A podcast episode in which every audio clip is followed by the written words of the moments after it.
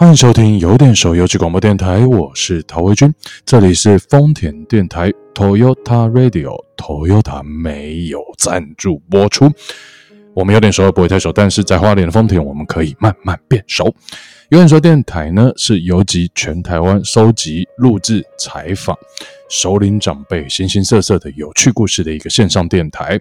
那我们在花莲寿丰乡的丰田村呢，建造了一个。常设的电台，在丰田的文史馆打造了一个录音的空间。那我们在这个以这里为基地去采访丰田村的长辈们，邀请他们来分享人生的故事。这个电台呢，不只希望可以让大家作为线上聆听的一个有趣的内容，也希望未来如果您有机会来丰田或是寿丰或是花莲旅游的时候，也可以打开电台听一听这边人的故事。或许是另一种呃不同以往的声音导览。好，今天的主角呢是一位呃药局的老板。那这个药局据说是三代了，已经经营了三代，将近百年的中药局、中药行。但是当然，现在随着西医比较呃是被大家可能广泛的接受，加上健保的关系，所以药局药行的。生意也是慢慢的就准备要休息了。老板说，如果孩子没有打算接，他可能就结束这家店。这样也是几个关键字句。呃，老板他说，草药啊，以前是农田里面几千种草药可以采的。那第二个很很特别是，老板家有一本药典。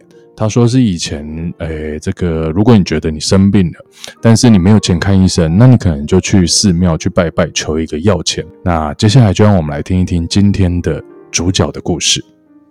小杰是礼拜六、礼拜天放假就要帮忙洗药材啦，啊晒药材啦。以前是没有烘干机嘛，哎，就是晒在屋顶上。有时候忽然间下雨，哇，来不及收就被骂。就洗干净切好，然后再晒，晒过之后就包装起来。包装起来的时候，又要每个月有太阳的话，又要晒。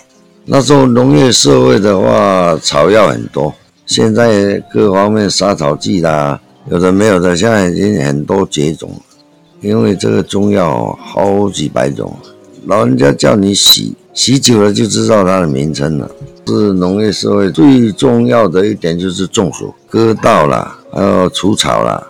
啊，老人家嘛，中午哦，除除除，一定要除除干净，他才回家。啊，不知不觉就中暑，中暑的话就整身懒洋洋，啊，就来这边采药。到现在我们这边这样算起来的话，一百年有了。啊，现在没落到现在，年轻人都在。吃西药没有吃安药，尤其又是健保有健保，就乡下现在就慢慢没落没落。现在是有一些说吃小孩子开胃的啦、流感的，还有一些补药，还会来拆老人家。就是当初有麻疹，还有流感，还有水痘，因为那时候没有疫苗嘛，那时候的药材呢只有中药，没有西药。那时候哦，那时候很风光，天天都有人来看医生要钱，尤其看西医更贵。他就能生病了，这个我们这个碧莲寺，然后去求求求药签，求到药签呢，就拿来这边对，看你几号啊，然后就拆这个药回去煮，那吃完了再去求这样。因为这中药不要有毒性的话，再怎么吃都不会危害到身体了。普通都说很灵的，那时候必然是要签，那那阵子很灵，很多人来求。那现在呢？现在就年轻人就不拜拜啦。现在卫生局就是不经过医生看病啦，有的没有的没有怀疑啦。啊，不过有的药签里面有保育类的嘛，所以就把它废除掉了。那时候的钱一块两块这样哦，最多不到十块嘛。农民都很苦啊，那时候都赊账。都一个存一本账簿啊，然后到年三十那天晚上就去收账，脚踏车骑着去收账。啊，看到可怜的话，算了，明年再收了。有的是那个慢性病的话，那就比较严重了。慢性病天天要吃药啦，各方面那赊账就大条了。他没办法还了，就要下一代来负担。哦，现在慢慢这个情形都改改变了啦，现在都没有了。啊，尤其现在年轻人又不吃中药了，怕苦。其实中药比较没有副作用。以前田里都好几千种的药，现在都没有了。一发明杀草剂之后，那些药材都不见了。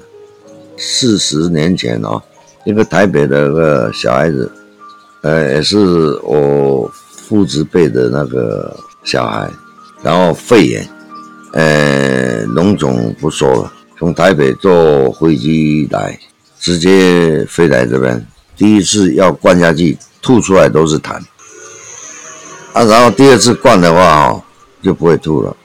半个小时，整个烧都退了，啊，然后拿拿一罐药回去，现在那个人还在，小孩子还在，还娶老婆，然后小孩子也是大了，那时候是婴儿，啊，我最清楚就是这件事情，所以说呢，那那个药草，我如今到现在我还保留着。